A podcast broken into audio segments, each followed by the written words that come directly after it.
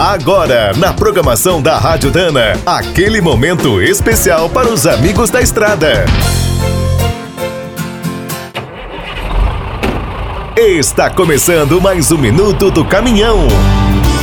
Fique por dentro das últimas notícias, histórias, dicas de manutenção e novas tecnologias.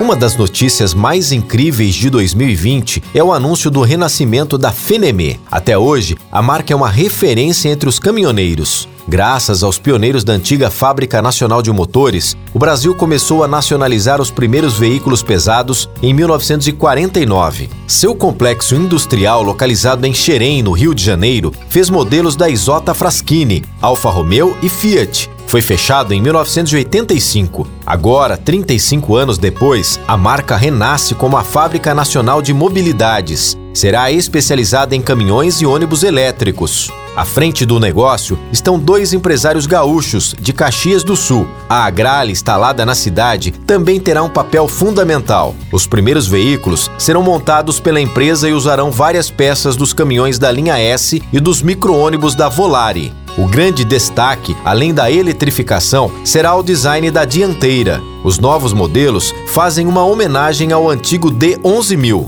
Em 2006, nas comemorações dos 50 anos da indústria automobilística brasileira, a Dana recuperou 23 filmes sobre essas marcas pioneiras. A Fenemé aparece em destaque nas produções de 1959 e 1964. Ficou curioso? Acesse dana.com.br barra história. Você vai se surpreender. Quer saber mais sobre o mundo dos pesados? Visite minutodocaminhão.com.br. Aqui todo dia tem novidade para você.